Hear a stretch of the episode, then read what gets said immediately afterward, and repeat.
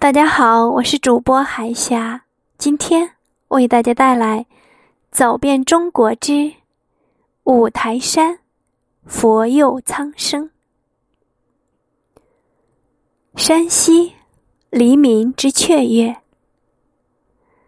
曾经地广人稀的土地上，智慧在一刹那苏醒，留下一笔繁华。山西。是一片异彩纷呈的地域，既有古宗可寻，又有高山可攀。佛光庇护下，尽显宁泰安康。来自于民间的建树杰作，让皇室感叹，在不经意的一瞬间，便将恣意奔腾的黄河扼于虎口。山西因地貌而名声大振，因历史。而让人流连。五台山，犹如置身于人间仙境中，穿越于茂密的树林，跨过清晰的溪水，呼吸新鲜的空气，尽享迷人的景致。这样的惬意游历过程，岂不快哉？坐落于山西省内的五台山。不仅是著名的佛教圣地，更是难得的避暑佳境。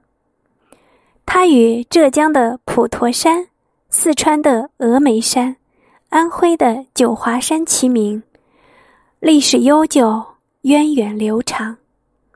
在数座多姿多彩的古建筑中，无数善男信女来此进香，无数中外游客来此消夏。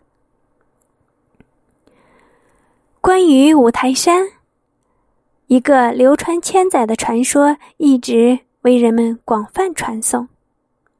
相传，五台山原本气候恶劣，酷热难当，漫山遍野飞沙走石，让当地的黎民百姓苦不堪言。文殊菩萨为了搭救百姓，从东海龙王那里借来了蝎龙石。镇住了肆虐的妖魔。从此，五台山百草竞发，一片生机盎然。人们为了感念文殊菩萨的恩德，特地修筑起清凉寺，并将这里称为清凉山。到了北齐才更名，因为是五座顶平如台的山峰。环抱组成，所以称之为五台山。显通寺是五台山历史最为悠久的寺庙，在这个面积约八万平方米的寺庙中，大小铜铸佛像万余尊。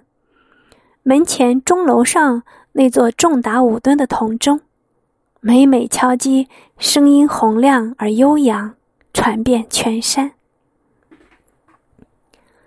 塔院寺是原显通寺的塔院，明代重修舍利时被独立为寺。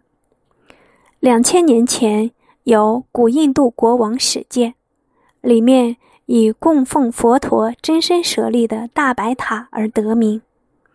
它位于寺庙之前，因其高大醒目、位置优越，曾一度被看作是五台山的标志性建筑。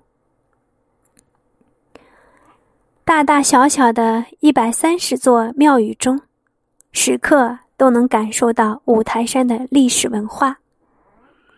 游走其中，仿佛时光倒流，返璞归真之感油然而生。是厚重的沉淀，却无时不刻在升华的更为耀眼的光芒。生动详实的佛教文化，沃土滋养的锦绣中华。怎能不叫人感叹？也许，在一片葱茏之中，五台山的静默便是佛教中最为高深的境界，而那些千丝万缕的烟火，更是佛教信徒最为深刻的虔诚记忆。